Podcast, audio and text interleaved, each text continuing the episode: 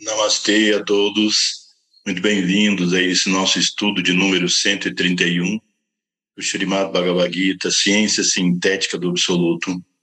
A revelação do Senhor Narayana, o Ishvara, o Supremo Senhor da evolução dos mundos, na sua forma do Avatar Sri Krishna, para trazer ao mundo a sabedoria perene ou Sanatana Dharma, a herança de toda a humanidade para uma vida plena da realização mais alta da nossa existência, o contínuo processo evolutivo em busca da unidade suprema. A essência do Sanatana Dharma é a adoração do Atma no santuário do nosso coração reconhecendo que ele compenetra todos os seres em, e todos os mundos, que há um só em tudo, há uma vida só, há uma consciência só, há uma matéria só. E esses três formam um só Brahma, um só absoluto. E a solução do nosso problema existencial é justamente compreender realizar por percepção direta essa verdade suprema. Está acima de todo conceito, de toda palavra, mas que através do estudo dos conceitos e o uso da palavra sagrada, através dos mantras, nós podemos alcançar a consciência dessa realidade. Vocês Desculpem ter alterado o dia do nosso estudo eh, dessa semana. Procuraremos continuar na quarta-feira sempre, mas é por causa da minha volta da Índia, que ocorreu ontem, que eu não teria condições de, em pleno voo, eh, eh, conseguir realizar essa, essa conferência. Ainda não daria, não temos tecnologia para isso ainda. Bem, eh, então, vamos começar fazendo nosso mantra, dedicado ao Senhor Ganesha e ao Senhor Narayana. Om Gananatva Ganapati Gum Havamahe Kavim Kavinam Upamashravastamam Jeshtarajam Brahmana ब्रह्मणस्पत अनशृम्भं नुतिभिसीदसादनम् ॐ श्रीमं महागणपतये नमः नमस्ते नरदेवाय नमो नारायणाय च बादरीवननाथाय योगिनं पातये नमः नारायणं नमस्कृत्य नरं चैव नरोत्तमं। देवीं सरस्वतीं व्यसं ततो जयामुदीरये। नारा नारायण जतौ जगतास्तिस्तैस्तिस्तौ शूदसङ्कल्पनतौ।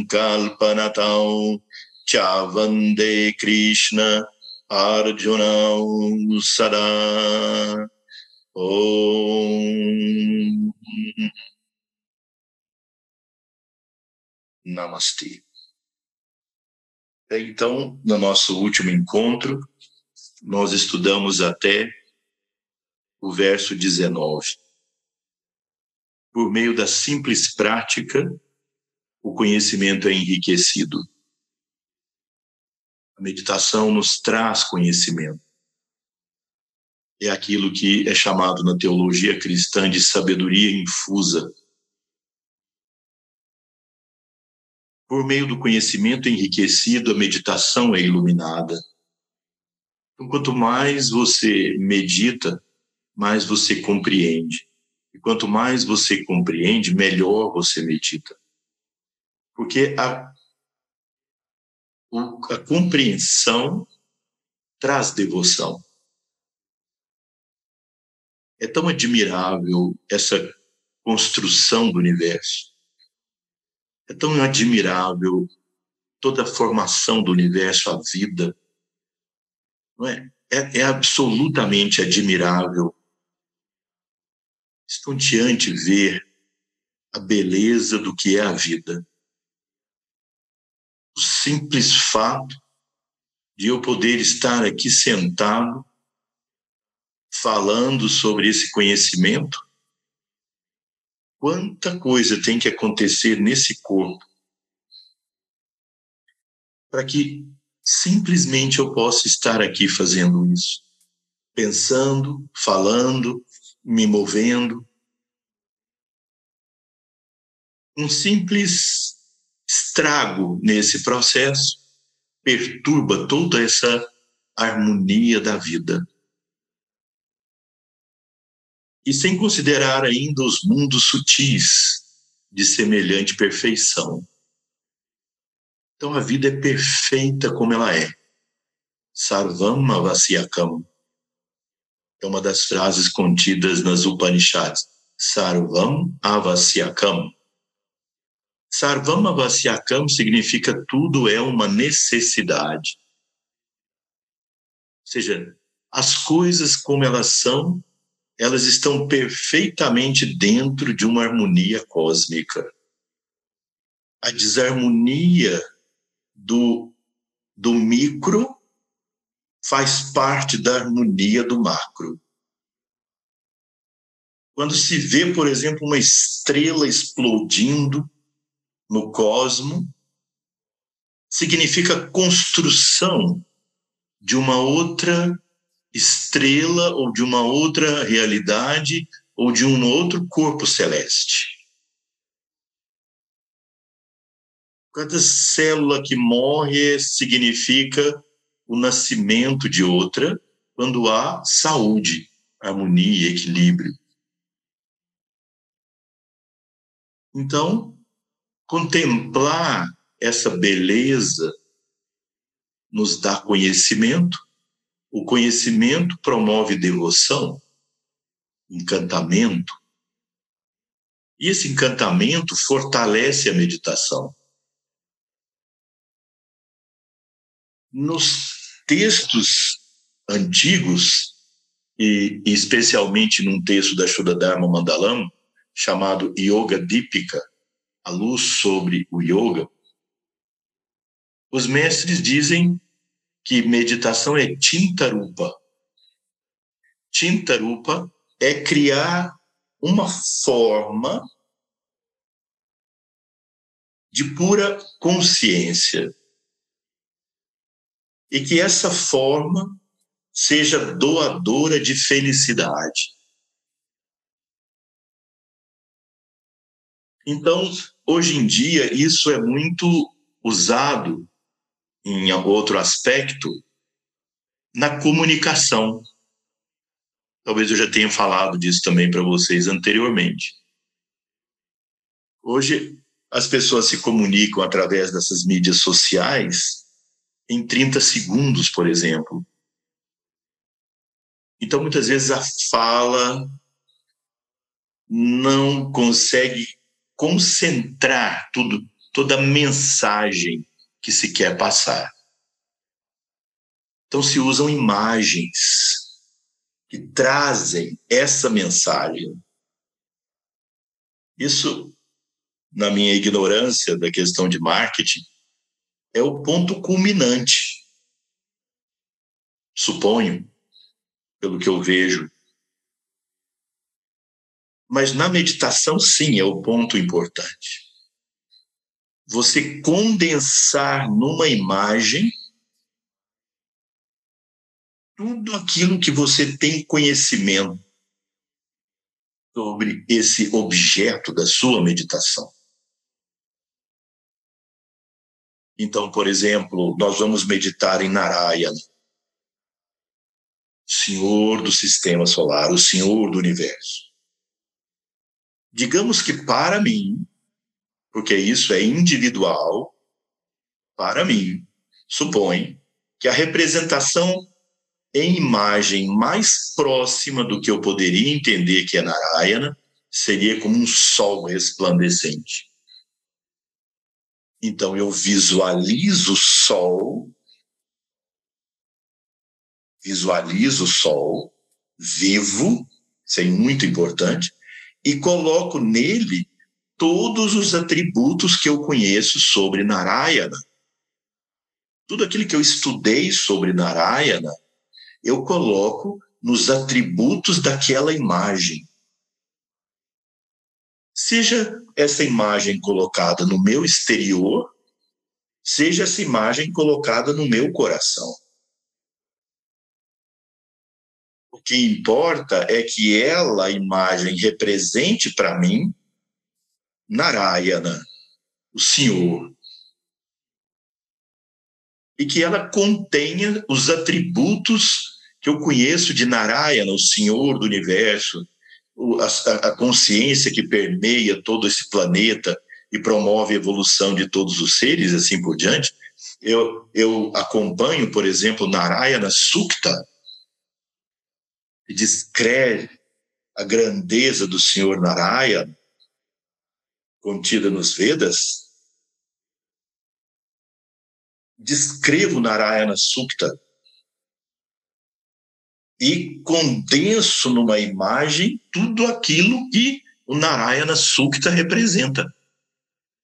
Para os membros da Shuddha Dharma Mandalam e para outros sampradayas que seguem linhas próximas, no sentido de os mestres nos concedem certos mantras, certos gayatris, e esses gayatris condensam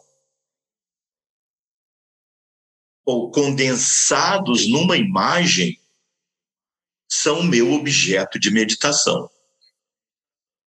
O objeto da meditação do aspirante.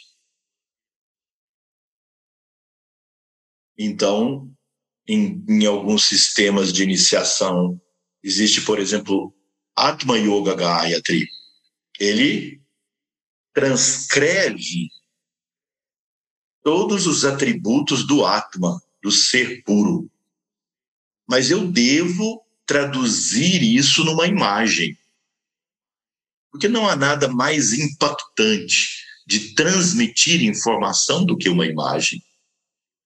Porque ela transmite milhões de coisas em um instante.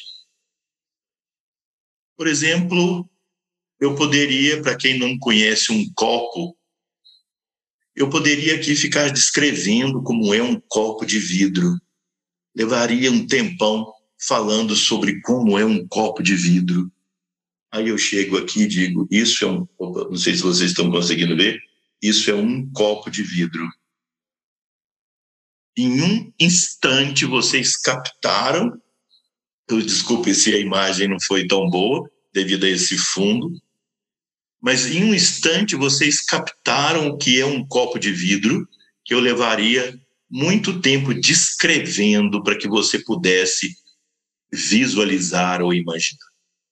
Para Krita Yoga Gayatri, a mesma coisa. Para Brahma Yoga Gayatri, a mesma coisa. Condensar numa imagem o que foi descrito. Alguns desses Gayatris condensam todas as informações sobre o objeto da meditação em um Bidya Mantra. Então, por exemplo, pode simplesmente resumir em Om. Como você visualizaria a imagem do Om? Hrim. Aí você estuda o significado detalhado do Hrim e condensa numa imagem o significado Into Hrim Om Hrim Bijarupam na forma do Bija Mantra Hrim eu medito. Brahma Swarupam. Eu medito na forma de Brahma, o passe, eu medito na forma de Brahma, condensada no Bidya Mantra, Hrim. Então eu estudo o que é o Bidya Mantra Shrim e condenso isso numa imagem. Agora, a imagem precisa ser viva. Para algumas pessoas, Narayana pode ser representado como um sol. Daí você coloca esse sol resplandecente aqui na sua frente, vivo, com todos os atributos divinos que você estudou, e que nós aqui durante esses 131 estudos temos descrito nos capítulos apropriados, como Sri Krishna nos ensina, bem detalhado sobre quem é Narayana. E aí você pega o seu Japamala, se purifica, se prepara. As formas mais tradicionais de, de, de purificação para iniciar nosso sadhana são, primeiro, achamana, beber três goles de água. Então eu vou escrever aqui.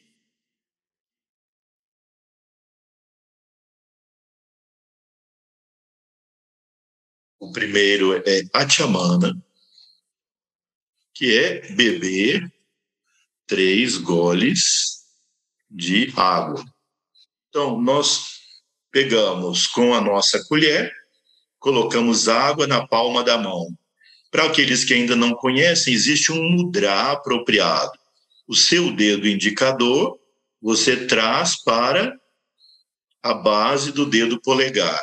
O dedo polegar encosta no indicador. Os outros três dedos nessa posição juntos. Então, se você observar aqui dentro, fez um copinho. E aqui tem inclusive um canudinho. Aqui. Então, você coloca a água na palma da mão direita e bebe assim. Ou seja, pelo canudinho, não suga a água. Toma. Então, entoa um mantra. Por exemplo, sou Om. Om. Bebe coloca a água de novo com uma colherzinha. Ou pela terceira vez. Ou três goles de água para purificação interna. E aí você pode usar diferentes mantras, até mesmo o próprio mantra Om Namo Narayanaya, bebe Om Namo Narayanaya, Om Namo Narayanaya três vezes.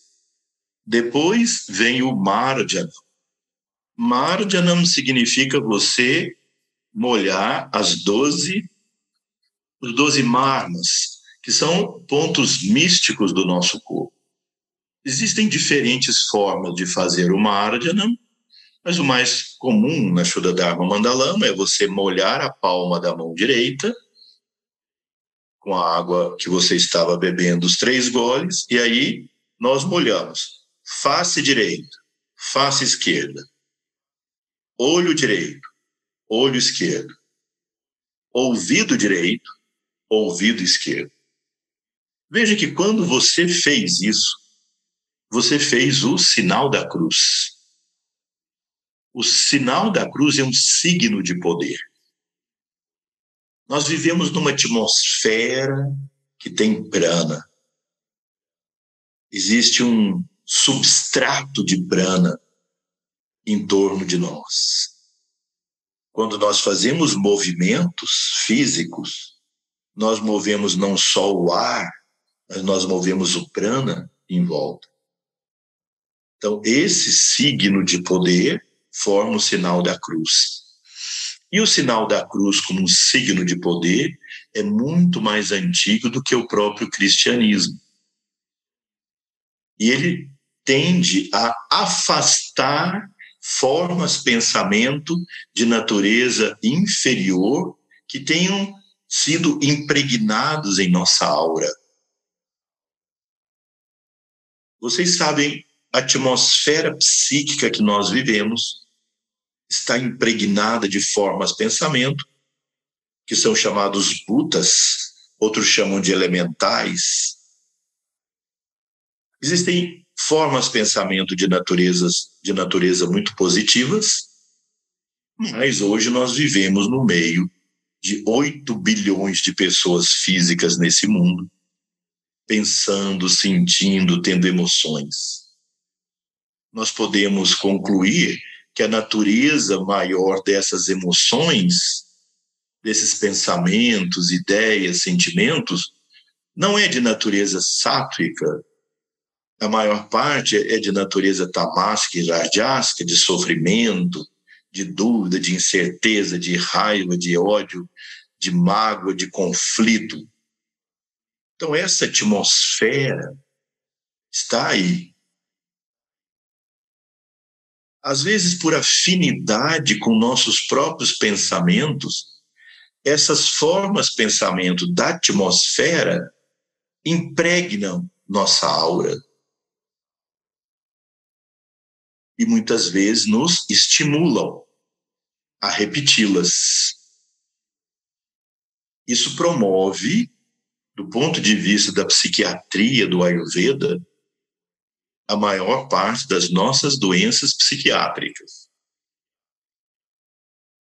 Por isso é que essa ciência dedicada ao estudo da psiquiatria do Ayurveda recebeu o nome de Bhuta Vidya, a ciência dos Bhutas, a ciência dos elementais ou essas formas de pensamento.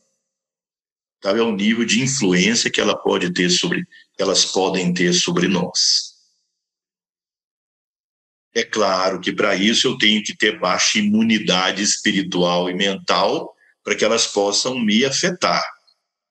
Então, quando vocês veem pessoas muito sensíveis, muito, muito sujeitas a mudanças bruscas de humor, sentimentos, pensamentos, de acordo com qualquer coisa que as afeta, pessoas com impossibilidade de passarem por, por frustração sem algum tipo de adoecimento.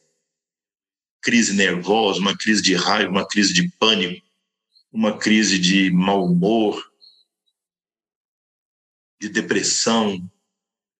Dizer, na verdade, as pessoas que têm esses problemas, elas sofrem de um distúrbio energético espiritual da falta de imunidade espiritual. E isso já foi comentado aqui. Mas muitas vezes nós nos tornamos vulneráveis a isso por cansaço, por falta de uma vida regular, por falta de retenção da nossa vitalidade, por uma série de fatores, nossa imunidade espiritual cai. E essas formas de pensamento estão aí, nos influenciando. E aí você quer se sentar para meditar, sente, olha, eu vou fazer uma boa meditação hoje. E quando vê, pensamentos perturbadores te atormentam. Problemas para resolver, conflitos, ou de repente vem uma ideia sobre o mundo, sobre o futuro, sobre qualquer coisa, e isso te afasta da meditação. Então, o marjanam é uma forma de ajudar a afastar. Por isso, a nossa prática da saúde matinal, o Yoga Sandhya, é excelente como um purificador e aquilo que aumenta nosso ojas, nossa vitalidade espiritual, mental e espiritual. Por isso, é uma prática a ser executada todos os dias. Portanto, Marajanam, face direita, face esquerda, olho direito, olho esquerdo, ouvido direito, ouvido esquerdo. Narina direita, narina esquerda, é por onde entra o prana. Depois, umbigo, desculpem, ombro direito, ombro esquerdo, umbigo, coroa da cabeça. Novamente nós fizemos outro outra cruz. Então são signos de poder que ajudam afastar essas formas de pensamento, além de depositar em chakras e centros de poder, chamados marma, na cultura védica, na cultura indiana, além de colocar ali uma gota dessa força espiritual, dessa energia sátrica. Depois, então, para uh, o Achamana, Marjanam, e o próximo é Pranayama. Então, Achamana com simples Om, ou um outro mantra que você tenha devoção, bebe os três goles, uma cada vez entoando, depois põe água na palma da mão e cada vez que tocar cada parte do seu corpo, você entoa aquele Bidya mantra ou mantra. Então, por exemplo, Om, Om, Om, Om, em cada parte. Ou na, na estrutura védica existem vários outros mantras usados de acordo com o tipo de prática puja e águia que você está fazendo. Depois vem o pranayama, é o melhor método de purificar os nadis. Por isso, pranayama também é chamado de nadi shodhana a purificação dos nadis. A melhor forma, já foi dito aqui, é a respiração alternada, iniciando a inspiração pela narina esquerda. Essa é uma prática muito importante como meio de purificação. Todas as práticas da Shuddha Dharma Mandalam começam com, ou seja, naquele ponto que já vai ser a prática específica, antes há invocações e tal, pois quando vai começar em si seu sadhana, achamana, marjanam e pranayama. Feito isso, aí você pode fazer o japa do mantra que você escolheu. O mantra com, pelo qual você tem afinidade. E por último, dhyana, ou meditação a contemplação silenciosa. E aí você pega todo o conceito contido, coloca numa imagem e medita nessa forma divina. Sempre uma forma gloriosa, resplandecente, doadora de felicidade.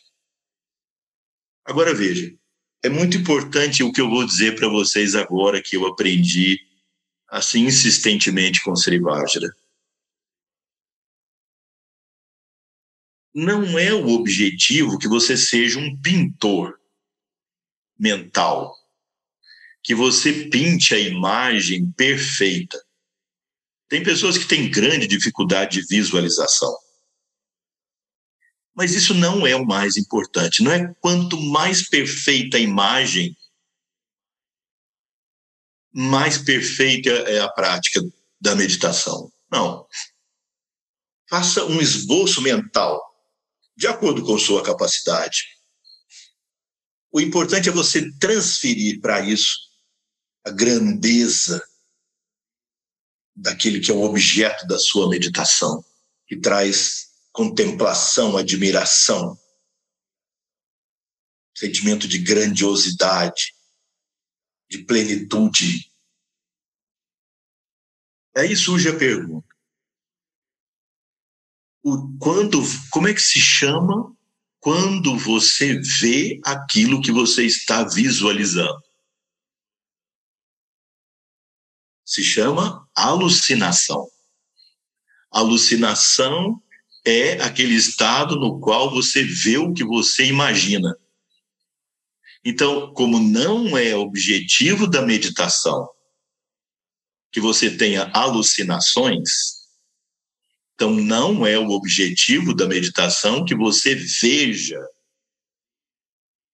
o objeto que você está meditando, a forma divina que você está meditando, tal como você meditou ou tem meditado. A forma, você tenha sempre consciência disso. É apenas o suporte mental, grata para sua mente ter unidirecionalidade, grata. Grata. O caminho de um só, grata. Unidirecionalidade, mas é só suporte. No momento em que você e essa forma divina for em um só, o conteúdo da sua consciência tiver apenas consistentemente esse objeto da sua meditação, sua consciência transcende o nível mental. E você percebe a divindade tal como ela é dentro da sua capacidade de percepção naquele momento. E aquilo que os mestres nos ensinam é que, por mais que você seja uma pessoa capaz de formar imagens maravilhosas, de ter ideias que você foi assim um, um é um grande artista plástico, um grande pintor que consegue conceber coisas espetaculares, por mais que você visualize com toda a sua capacidade esse esplendor, o momento que você tiver uma real experiência espiritual, você verá que aquilo que você visualizou não é mais do que uma vela acesa diante do sol. Transcenderá muito qualquer imaginação concepção, ideia que você já tenha tido. Vai além. Então, não se esforce para ficar simplesmente visualizando aquele objeto. Compreenda que ele é seu ponto de referência. Coloque nele todos os aspectos divinos e medite faça essa comunhão e se entregue. Deixe que a própria divindade, na sua graça, te conceda essa experiência real no momento adequado. Então, por isso é que a meditação, o conhecimento é enriquecido. Por meio do conhecimento enriquecido, a meditação é iluminada. Com o resultado de tal meditação, é facilitada a devida dedicação dos frutos das ações. À medida que sua relação com a divindade se torna mais e mais próxima para você, logicamente, porque a divindade já está totalmente próxima, fica mais fácil você se lembrar dela em cada ação, entregar os frutos e não ficar apegado se aquilo vai te trazer prazer ou dor, agrado ou desagrado. Vai fazer aquilo que é necessário. E como consequência de tal dedicação advém a paz. Porque o que retira a paz da sua mente, da sua vida, é o apego ao fruto. É o apego ao agradável e ao desagradável que as ações podem produzir. Aproximação, luta e fuga. Essa é a nossa escravidão. Nos libertarmos desse fruto da ação traz paz mental. E nós já dizemos, já dissemos aqui várias vezes aquela sequência. Quando você está em paz interior, você é naturalmente feliz. Mesmo que as circunstâncias externas não estejam tão a seu favor naquele momento. E quando você está naturalmente feliz, você é naturalmente bondoso. Você agrega, se aproxima, atrai, une. Quando você está infeliz, você separa, divide, conflita, cria crise. Por isso, nós acreditamos, aqueles que seguem o caminho do Dharma, que procuram seguir o caminho do Dharma, de acordo com os ensinamentos dos acharyas, que o único sistema social, político que pode trazer uma sociedade harmoniosa, fraterna, cooperativa, é construir a paz interior no coração de cada pessoa. Só assim se faz a paz real. Não sendo assim, havendo apego ao fruto no coração das pessoas, nós temos que impor, muitas vezes, métodos que acabam gerando mais dor e sofrimento. Foi assim que a humanidade fez, tem feito. Tudo bem, as pessoas que fazem grandes trabalhos no sentido de produzir atividades sociais e tal, políticas que podem melhorar a vida das pessoas, isso está dármico, isso é dármico. Mas se nós queremos algo que seja mais permanente, é preciso lidar com os meios de levar cada indivíduo a construir essa paz interior. E ela é independente das circunstâncias externas que nós vivemos. Ela não depende de um dia nós livrarmos esse planeta de todas as pessoas más e ficarmos só com as pessoas boas aqui. De um fim de mundo onde os maus vão para um lugar ruim e os bons ficam em outro lugar. A evolução se dá com as diferenças. As diferenças são bem-vindas, porque são desafiadoras para a nossa evolução. Os conflitos causam possibilidade de conviver com as diferenças. O yoga nos ensina, o Sanatana Dharma nos ensina que nós todos somos um só. Só há Brahma, não há dois, só há um. Essencialmente nós somos um, mas na manifestação, cada um de nós é diferente do outro. Não há duas criaturas iguais nesse universo. Você pega uma grande árvore, milhares de folhas, rigorosamente não há duas folhas iguais. Podem ser parecidas, mas iguais não há. Cada um de nós é uma manifestação diferente. Então, nós somos diferentes. Nós reagimos ao mundo de maneiras diferentes. Nós sentimos as coisas de formas diferentes.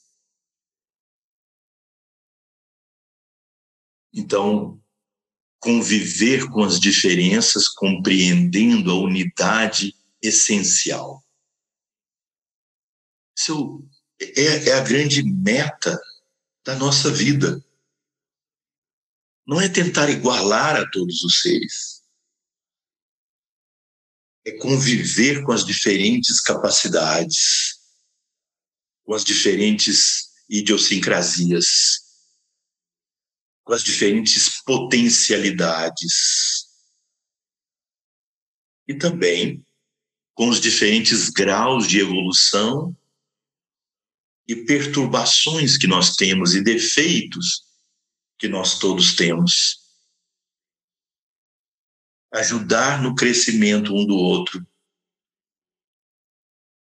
Mas muitas vezes nós ajudamos é com as diferenças mesmo. muitas vezes a ajuda vem pela, ter, pela necessidade de superação de um conflito. Então, advém a paz. Sri Krishna termina esse verso com paz. Ou seja, o final desse método é Shanti. profunda paz. Depois vem o verso 20. Os sábios, aí vem Arta, superando as dualidades, com a mente controlada, dedicados a promover a felicidade dos mundos. Assim, livres de todas as debilidades, alcançam o êxtase brahmi. Vejam aqui, Sri Krishna explicou tudo isso primeiro e sintetiza agora nesse verso. Então, vamos ver esse verso em sânscrito, como fazemos sempre.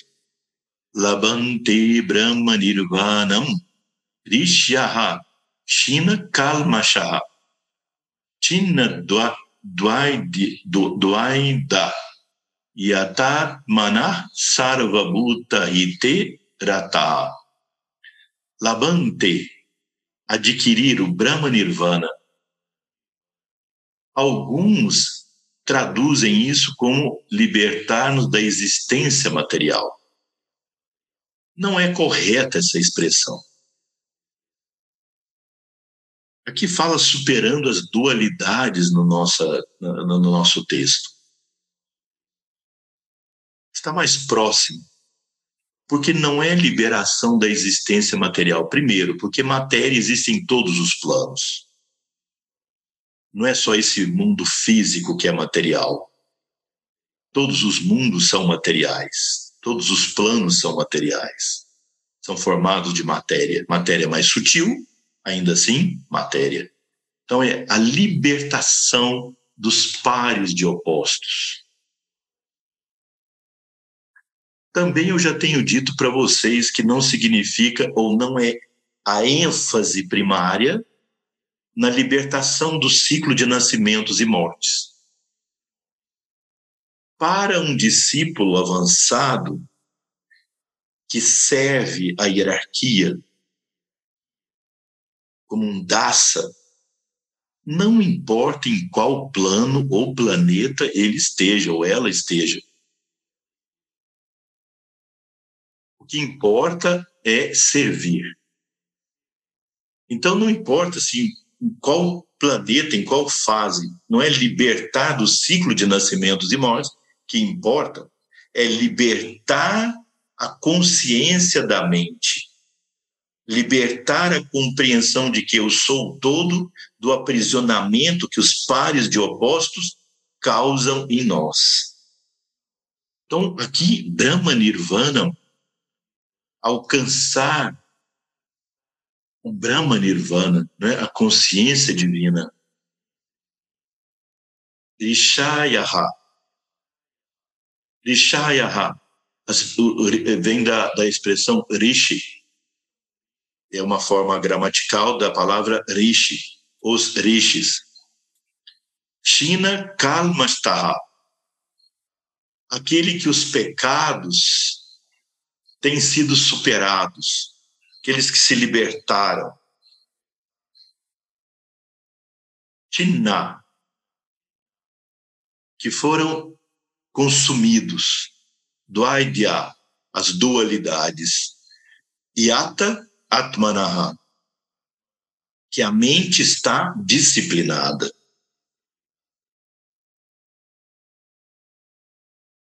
Sarvabhuta, para todos os seres vivos, Hide faz o, o, trabalho para o bem de todos. Rataha se, se rejubila nesse trabalho. Então, esse Rataha é muito importante aí, que ele não faz como um sacrifício, ele se rejubila nesse trabalho impessoal. Faz de forma que que lhe traz grande felicidade. Então, aqui, Sri Krishna enfatiza a necessidade do servir. Aquelas pessoas que entram no sadhana da Shodadharma Mandalama, assim como também em outros sampradayas, em outros sistemas, eles entram e recebem o nome de dasa. Dasa significa aquele que é o devoto servidor. Parama Dharma de um dasa, diz o Sanatana Dharma Dipika, Parama Dharma de um dasa é servir. Em todos os sentidos, servir é muito importante na vida. Quando nós servimos, nós desalojamos o ego daquela posição constante do eu e do meu. Nós passamos o dia preocupados com o eu e o meu. Os meus e eu. E no momento eu paro isso para dedicar parte do meu tempo a servir. Isso para iniciar, porque depois o Karma Yoga nos ensina que servir corresponde às 24 horas do nosso dia. Mas de forma mais restrita, desalojar o ego. Naquela posição, eu estou triste, nada está bom. Não é? Então, vamos seguir aquela frase do Gandhi, Mahatma Gandhi. Seja a mudança que você quer ver no mundo. Não fique esperando algum milagre divino. Você faz parte desse milagre. Você é instrumento desse milagre. Dentro das suas capacidades, dentro da sua possibilidade e a melhor forma de servir é estimular as pessoas a seguirem o caminho de autorrealização, o caminho divino. Seja em qual tradição for, mas algo que seja de fato conduzente ao contato divino. E não a se perder nesse emaranhado de técnicas, métodos e coisas que despertam poderes psíquicos, percepção de entidades, comunicações com entidades, preocupações com vidas passadas e tal. Foque, buscai primeiro o reino de Deus e todas as coisas vos serão acrescentadas.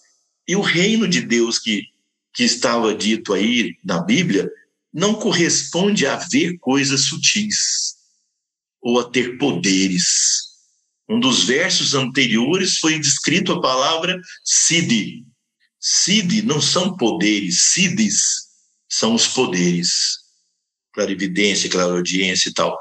Siddhi é o poder da experiência divina. Isso é o espiritual. Então, seja qual for o caminho de busca entusiasme as pessoas, incentive as pessoas a buscarem. Incentive as pessoas a encontrarem o caminho. Os nossos alunos de Ayurveda, eu sempre digo, nós, como terapeutas, somos muito mais educadores do que, de fato, prescritores de remédios ou coisas assim.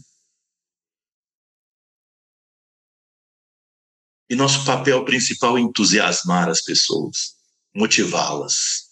Talvez a palavra motivação seja melhor. Motivar as pessoas. Estimular a que todos nós façamos esse trabalho. Isso muito, muitos já compreendem. Existem necessidades básicas da vida.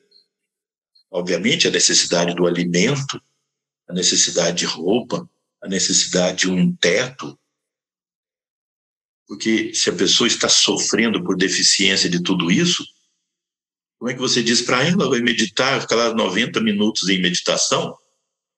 Pouquíssimos conseguiriam isso e são seres extraordinários. Para a maioria de nós, então, tudo bem, nós devemos trabalhar pelo bem que, das pessoas para terem todas as coisas básicas necessárias para a vida. É justo. É justo. Agora, você dá comida e a pessoa se sente feliz e precisa, daqui a quatro horas ela está com fome de novo. E aí é preciso que isso tenha solução. Soluções mais sociais, estruturais, etc. Se você dá esse conhecimento espiritual, e é importante que você esteja de alguma forma vivenciando isso. E mesmo que seja feito de maneira imperfeita, nós terminamos agora há poucos minutos aqui no Ashra o, o Mahayagna, a cerimônia do fogo, Agni Hotra, dedicada aos pacientes que estão aqui, fazendo um, umas, as mulheres fazendo, junto com a doutora Ananda, uma terapia rasayana, ou rejuvenescedora. Então fizemos a cerimônia do fogo, o Mahayagna, por elas. Então, nessa cerimônia, e muitos outros pujas e yagyas, quando chega no final, nós vamos fazer a última oferenda, então nós dizemos a divindade, né, invocada ali, mesmo que tenha sido feito de maneira imperfeita, foi feito com o máximo da nossa devoção nesse momento. Receba essa oferenda como a coisa mais perfeita e melhor que eu posso te oferecer. Então, mesmo que a gente esteja fazendo de forma imperfeita,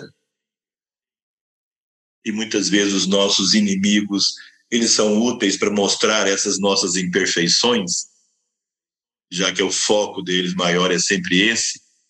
Mas mesmo que seja feito de maneira imperfeita, esse seu empenho acaba dando autoridade para a sua fala.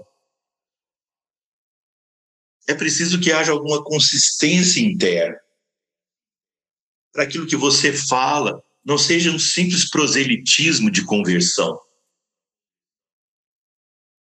E tenha poder. E o poder vem da convicção que vem da experiência. Nós não somos puramente filósofos e filólogos fazendo exercícios mentais sobre filosofia. Nós somos praticantes, imperfeitos praticantes de uma sabedoria tão grandiosa. Mas por sermos imperfeitos praticantes, e o yoga é uma ciência experimental, não se aprende, não se vivencia o yoga de fora, não se vivencia, não se sabe o que é yoga estando de fora, por uma simples análise dos livros, das ideias dos filósofos. Nós falamos da experiência Obviamente, os filósofos também entram na experiência, alguns deles, mas se ficarem só no estudo das palavras, das ideias, sem a prática do sadhana, isso não traz a força necessária para você incentivar as pessoas. E se você for perfeito demais, as pessoas vão dizer: Isso não é para mim, isso é só para gente muito perfeito. Então, nós estamos juntos nesse processo de crescimento, de desenvolvimento, de transformação das nossas imperfeições, tendo sempre o olho na divindade, sempre o olho na verdade, enchendo nossa consciência desempenhando nossas funções na vida, rejubilando em poder servir o sacro ofício, a sagrada missão ou função.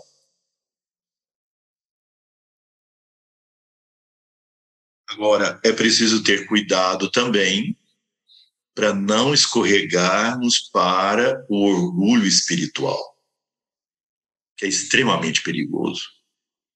O orgulho da pureza, o orgulho do conhecimento, o orgulho da santidade, porque isso é um veneno é um veneno. Quando nós miramos, olhamos toda a grandeza da sabedoria divina, nosso conhecimento, com aquilo que ainda nos falta, é imensamente grande a diferença. É infinita. Seja qual for o meio que você use para se convencer disso, se cuide e cuide muito desse orgulho da pureza, desse orgulho de saber algo que os outros não sabem. E, e mais ainda, o orgulho de ter sido escolhido pelos seres divinos para uma missão. Se for, tudo bem, que seja, mas não se mova por isso faça o que é necessário, senão vai haver também o apego ao fruto da ação, que é a pureza. Quantos desses puros, entre aspas, colocaram em fogueira os impulsos, os impuros? Quantos esses puros passaram no fio da espada os impuros? Não divida o mundo assim. Nunca divida o mundo assim. Nós somos seres mistos. Nós temos puros e impuros dentro de nós. E não é pelo fato de nós seguirmos uma certa tradição espiritual grandiosa, maravilhosa, com seres grandiosos que vivenciaram esses sistemas, e pela nossa adesão a esses sistemas que nós somos algo diferente ou melhor do que outros. Principalmente aos jovens, eu recomendo esse cuidado com o orgulho da pureza e o orgulho espiritual. E não criar essa separatividade dos puros e impuros os que sabem e os ignorantes. Porque o que pode ser puro para uma pessoa, para um grupo, pode parecer impuro para outro e vice-versa. Bem, então agora o próximo verso. Os iates, e aí vem Artarte, discípulos avançados, que estão livres da ira e das paixões, com a mente bem dirigida e reconhecendo o princípio de vida, muito breve e facilmente obtém o êxtase brâmico. Então agora vamos ver o verso em sânscrito.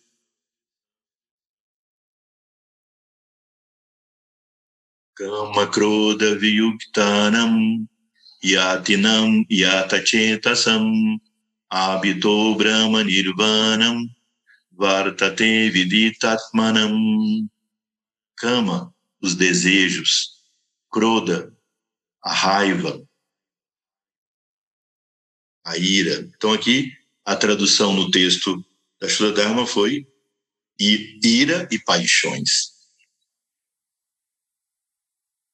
Vocês sabem, essas duas coisas são as que mais cegam o ser humano. As paixões e a ira. Em outra parte da Gita, Sri Krishna ainda acrescenta a cobiça. E ele diz que são as três portas do inferno, os mundos inferiores de sofrimento. Aqui os mundos inferiores de sofrimento são principalmente o sofrimento interior da vida. Não, nunca se trata na cultura védica de um, de um inferno eterno, onde a pessoa vai viver eternamente em sofrimento.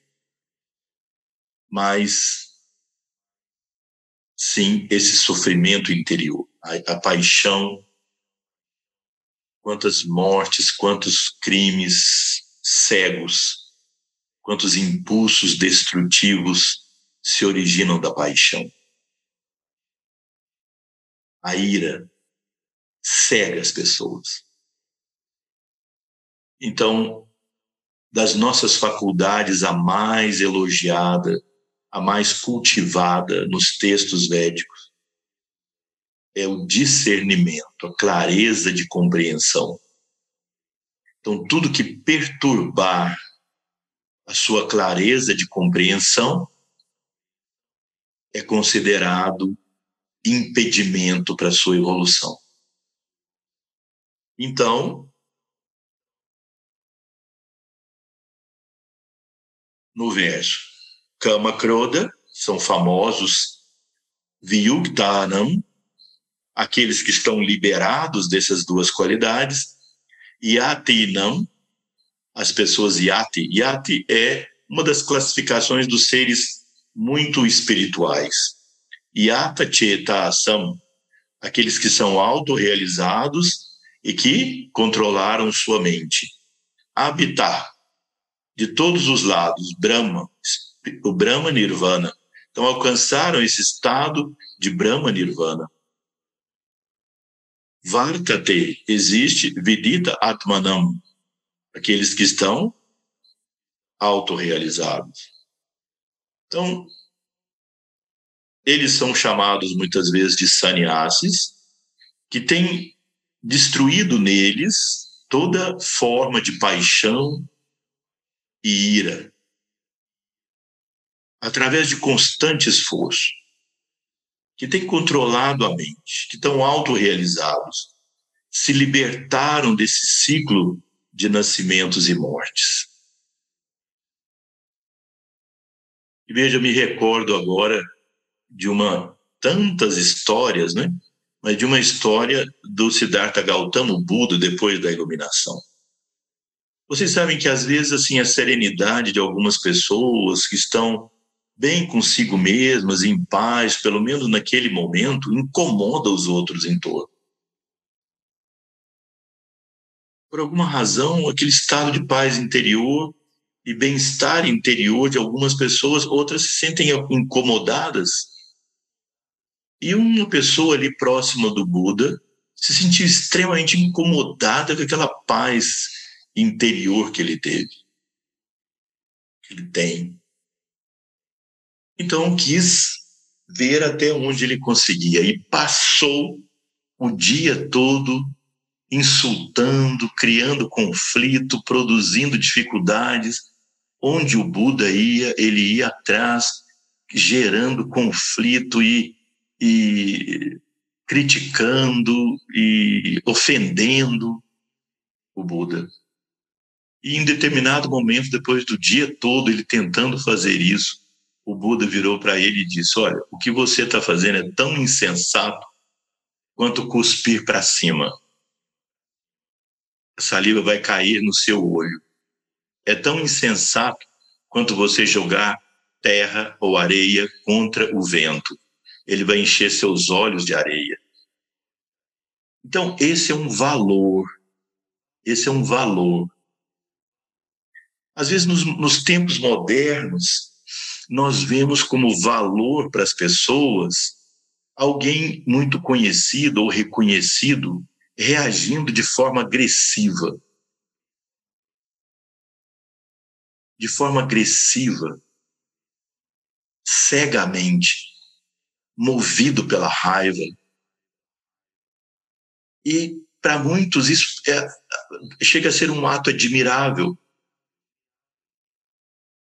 Mas nossos heróis, não é? São aquelas pessoas que conseguem esse autocontrole interior, que conseguem essa paz interior que a mantém em equanimidade. Esses são, de acordo com a nossa cultura védica, aqueles que merecem todo o elogio e admiração. Obviamente, isso não contraria o princípio de que nós devemos expor nossa verdade, mas com clareza, com sinceridade, mas sem perceber que em você o que moveu você a fazer isso foi um ataque de raiva ou de ou de paixão de alguma natureza. O mesmo você pode ver, por exemplo, na educação dos filhos. Muitas vezes os pais dizem não. E isso pode ser bastante didático para os filhos. Mas o que é que te motivou como pai ou mãe a dizer não? Foi a raiva que você teve no momento que ele fez algo que te contrariou. Ou você estava fazendo alguma coisa e ele te atrapalhou. Você teve vontade de agredir e falou não. Isso é um impulso, isso é paixão. Agora, conscientemente, você observa e diz: bom, não é adequado, não é conveniente, eu vou dizer não lucidamente. É outra, outro princípio.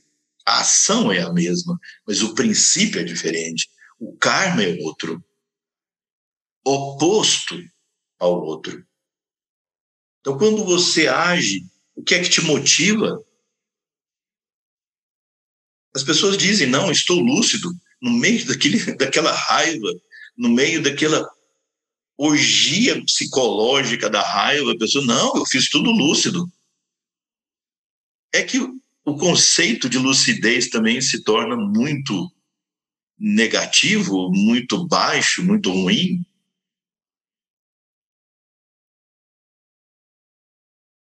Depois,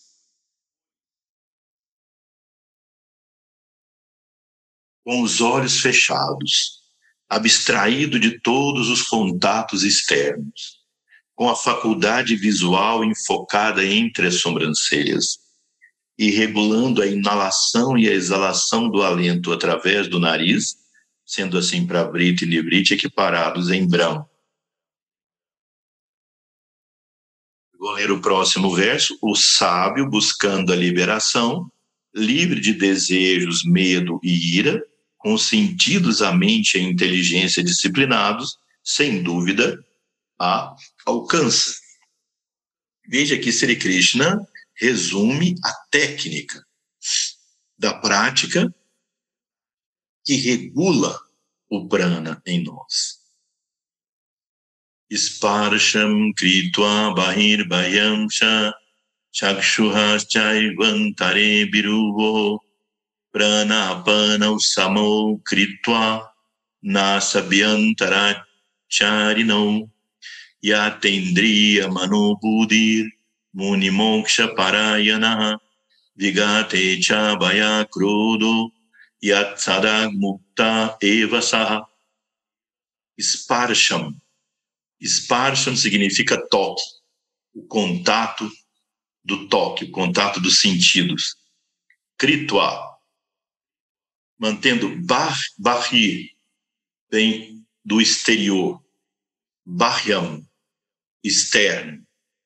Chakshu, os olhos, Cha e Eva, certamente, Antare, entre, Brovihi, entre as, as sobrancelhas, Prana Apana, auto, uh, encaminhando para dentro e para fora a respiração, Samol, igual, Kritwa, mantendo Nasabhyantara, entre as narinas, Sharinau, movendo Yata, controlado, Indriya, os sentidos, manar, a mente, buddhi, intelecto, muni, o sábio, moksha, liberação, parayana, dedicado, vigata, eh, livre, ikchaha, de desejos, baya, de medo, krodaha, de raiva ou ódio, ya, quem sadá sempre, mukta liberado, Eva certamente sa, aquela pessoa. Bem, então aqui,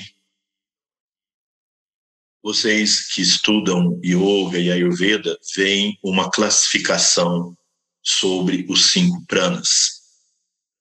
Quer dizer, há uma energia vital inteligente que governa o funcionamento do corpo e da mente. O corpo é um agregado de cinco elementos: terra, água, fogo, ar, espaço. Ou a caixa. O prana agrega essa matéria que por si não tem vida própria e gera toda essa perfeição que é a vida. Mas o prana é uma energia sutil demais. O prana é o sopro divino. O sopro, a, o prana é uma manifestação da Shakti cósmica. Muitos estudiosos védicos estudam qual é a origem do prana.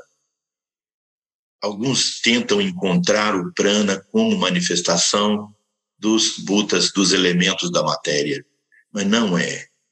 O prana não é material, o prana nem mesmo material sutil. O prana é emanação da Shakti. O prana é a Shakti. A força da vida emana do Atman. Então, esse prana agrega matéria e gera vida. Mas como ele é muito sutil, ele necessita de um veículo, de um meio pelo qual ele entre e atue através desse veículo no corpo físico. Esse corpo físico é chamado Anna Maya Kosha, o corpo formado de Anna. Anna é alimentos. Anna, com dois N's, Anna. Esse corpo é formado de alimentos terra, água, fogo, ar, espaço. Existe o chamado corpo energético ou duplo etérico na linguagem ocidental e na linguagem oriental, védica, ele é chamado pranamaya kosha, o corpo por onde o prana flui.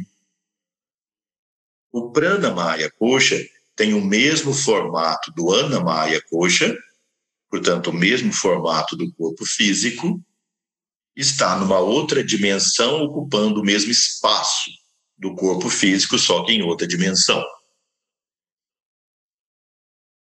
O prana maya coxa absorve o prana, o prana entra, passa pelos sete chakras e cada um deles vai manifestar um dos aspectos do prana. No yoga e no Ayurveda, nós estudamos os cinco, a divisão desse prana em cinco, os cinco famosos vayus, e mais outros cinco subsidiários.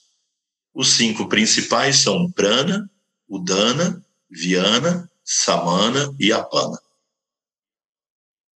Aqui, Sri Krishna simplificou isso e reduziu a dois não que ele não reconheça os outros, mas nesse momento, nessa classificação, ele chamou de prana apana. O prana é a energia que vai para dentro e o apana para fora. Na verdade, o prefixo ap em sânscrito significa para baixo ao contrário do inglês, né, o som, mas é o P. Então, up em sânscrito é do apana, é para baixo.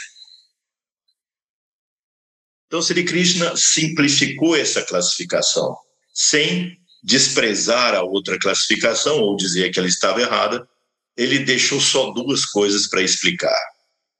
O prana é a energia da entrada, que é como prana vayu, descrito nos, nos textos clássicos, onde a consciência vai para o interior seguindo o prana. E o apana é a energia que vai para o exterior. Se nós formos traduzir isso na linguagem dos cinco pranas, nós substituiríamos aqui o apana por o dana. Aí fica mais claro para quem conhece o estudo do yoga e do ayurveda. Prana, udana. Prana é a entrada do ar, o prana faz a inspiração, ou dana faz a expiração. Então, na linguagem mais corrente dos nossos estudos, nós chamaríamos de prana, udana. Sri Krishna chamou prana, apana. Tudo bem, é só uma forma de classificar. Então, ele diz: você regula o prana e o apana, ou prana e o dana, pela inspiração e expiração. No texto original, ou seja, em sânscrito, não há isso de sendo assim para Vriti e Nivriti equiparados em Brahma. Isso é uma interpretação, tipo pé de página, para dizer que não é só sobre respiração.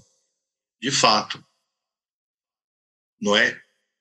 Prana é energia vital, mas prana é aquela que carrega a consciência. Então, quando eu inspiro, eu trago a consciência para a unidade. E quando eu expiro, eu volto minha consciência para a multiplicidade. Então seria como nivriti, a introspecção ou inspiração. E pravriti, a expiração ou voltar-se para fora. Então, nós vamos trocando pravriti e nivriti, do ponto de vista mais simbólico, e trocamos prana e apana na linguagem de Sri Krishna desse verso. Ou seja, Sri Krishna nesse verso reforça a importância do pranayama. É preciso ter isso bem claro. Reforça a importância do pranayama. E depois ele diz centrar a consciência aqui no meio entre as sobrancelhas. Muitos, e isso tem muitos textos e tal, muitas pessoas pensam que é fixar os olhos entre as sobrancelhas ou na ponta do nariz. Mas aqui, a prática é fixar a consciência. Você retira a consciência dos sentidos, faz pratyahara, fazendo japa, toda essa prática. Agora você traz o foco da sua consciência para esse ponto entre as sobrancelhas, que é o, o eixo da mente, o eixo da consciência. A mente se move, mas o eixo não se move. Nós precisamos alcançar esse eixo. Então, para isso, muitas vezes nós podemos fazer algumas técnicas. Por exemplo, concentrar num pequeno sol resplandecente entre as sobrancelhas. E à medida que o ar entra, nós fixamos que ele entra aqui entre as sobrancelhas. E quando ele sai, ele também sai por esse orifício. Ele entra sai, entra e sai por esse ponto entre as sobrancelhas. E à medida que nós fazemos isso, pouco a pouco, a consciência se estabiliza. E quando a consciência se estabiliza, então aí vem o estado de meditação profunda. E isso leva à realização. E o último verso o aspirante, reconhecendo que todas as ações cognitivas, emocionais e dos sentidos são dirigidas a mim, conhecendo-me como Supremo Senhor de todo o cosmos e como bem-amado de todos os seres, alcança a paz. Esse verso é o Samikarana Shloka, ou verso de síntese. Vocês podem ver que há um asterisco aqui ao lado do número 24. O verso 24, então, Bhoktaram Yagna Tapasam Sarvaloka Maheshwaram. Sushridam Sarvabhutanam Gyanatvamam Shantirisha Rishahiti. Bhoktaram, aquele que desfruta yagna dos sacrifícios, tapasam austeridades, sarva louca to, em todos os mundos, Mahashvaram, o Supremo Senhor, Suhiridam, sem, sem egoísmo, Sarva de todos, Bhutanam, seres vivos, Gyanatva, tendo realizado a mim, né, a mim ao Supremo, Shantim, obtém a paz. Então, esse resumo né, traz esses conceitos fundamentais, reconhecendo que tudo aquilo que eu penso, tudo aquilo que eu sinto de emoção e tudo aquilo que os meus sentidos captam são dirigidos à própria divindade. A presença dela em mim me faz pensar, sentir, falar, fazer. Eu não existo por mim mesmo. Nós todos não existimos por nós mesmos. Nós existimos como expressões desse um, em diferentes formas, como foi estudado. Conhecendo-me como Supremo Senhor de todo o cosmo, então, além de reconhecer que há uma consciência cósmica absoluta, nós também percebemos que essa consciência cósmica, dessa consciência cósmica emana compaixão, amor espiritual supremo. E essa compaixão é Ishvara, essa compaixão do absoluto é o supremo Deus. Conhecendo-me como supremo Senhor de todo o cosmos, é como bem e como bem amado de todos os seres, que não há nada mais próximo de qualquer ser, mais angélico, demoníaco que ele seja, do que essa presença divina no coração. Alcança a paz. Então, a nossa meta nesse processo é alcançar esse estado de paz mental. Isso nos leva a uma realização superior, a compreensão de níveis de consciência dos quais nós não temos a menor ideia enquanto vivemos escravizados nesse processo do mundo. Há um potencial imenso de realização em todos nós, há um infinito potencial de realização em todos nós, e nós vivemos muitas vezes como mendigos espirituais, sofrendo com as nossas paixões, os nossos medos, nossas raivas, nossas decepções, nossas alegrias, nossas tristezas, que não se mantêm. E não é que isso seja desprezível, mas isso é insuficiente para demonstrar toda a grandeza do que nós somos de fato. Autoestima, que muitos dizem como a coisa mais importante, me amar antes de amar os demais, é autoestima do quê? Me lembro muito do professor Hermógenes dizer, Hermógenes dizer isso, né, tão, tão reconhecido, né, o professor Hermógenes aqui no Brasil, como um grande yogi.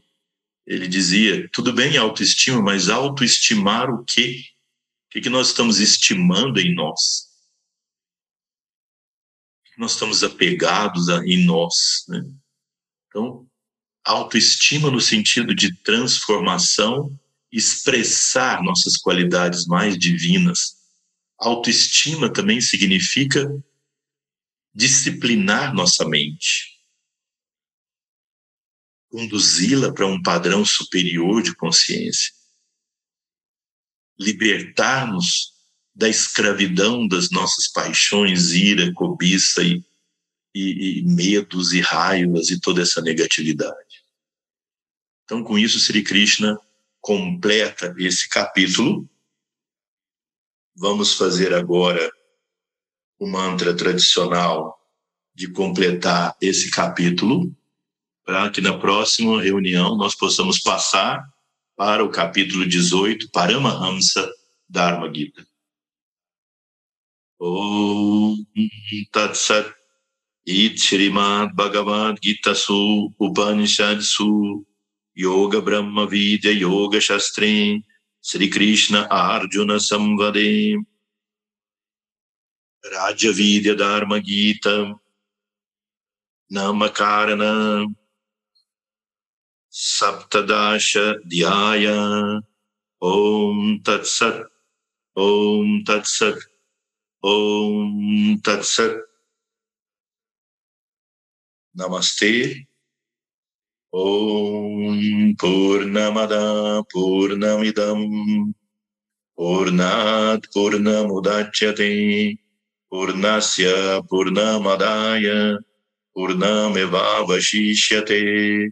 Om Shanti Shanti Shanti Hari Om Namastê. Boa noite a todos. Muito obrigado pela presença e até nosso próximo encontro, então, na próxima quarta-feira. Namastê.